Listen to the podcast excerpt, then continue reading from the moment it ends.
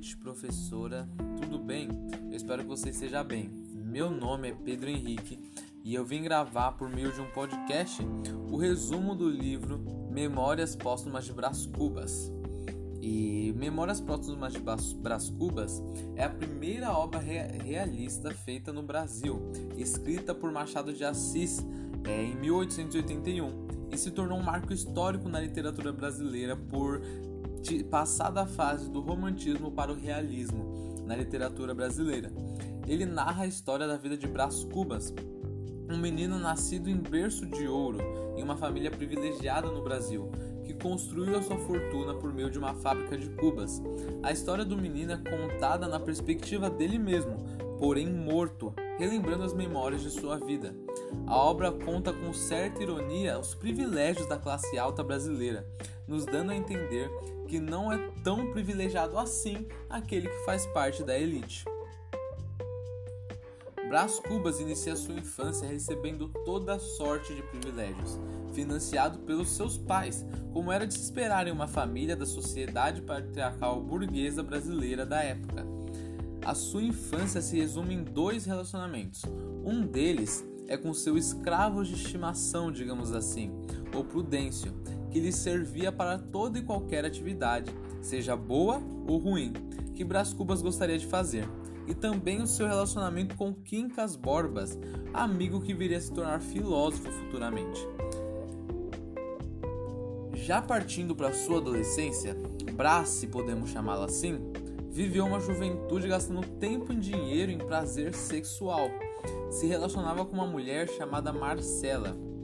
A obra ela não diz diretamente com todas as letras, mas com ironias nos dá a entender que ela vivia uma vida promíscua.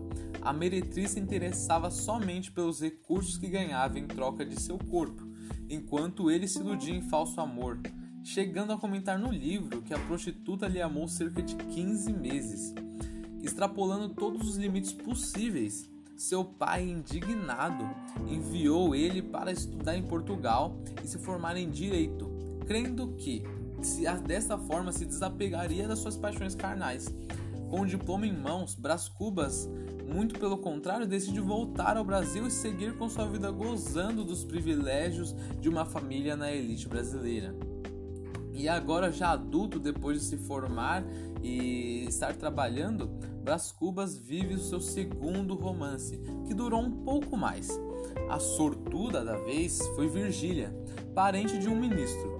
Aconselhado por seu pai por conta dos interesses políticos de levar a sua família a um outro patamar, ele viveu a busca pelo patrimônio e o cargo político ao lado dela. A história caminha em um fim em um clima de certa forma fúnebre, tendo seus planos frustrados por Lobo Neves, que não lhe tirou somente a esposa, como também o cargo político. O romance deles continua, mas agora, como todo bom privilegiado executa uma história de amor, em adultério. Alugam uma casa com esse propósito, contando com a ajuda da empregada, que esconde todo tipo de vestígio para que o casal se encontre escondidas.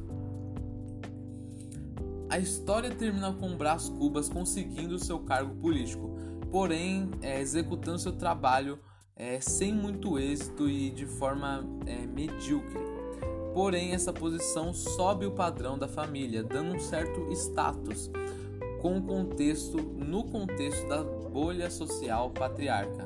Honrando o nome, a obra realista mostra a realidade de uma vida que foi muito romantizada pelo, pela literatura brasileira antes, mas na verdade não passa de mediocridade.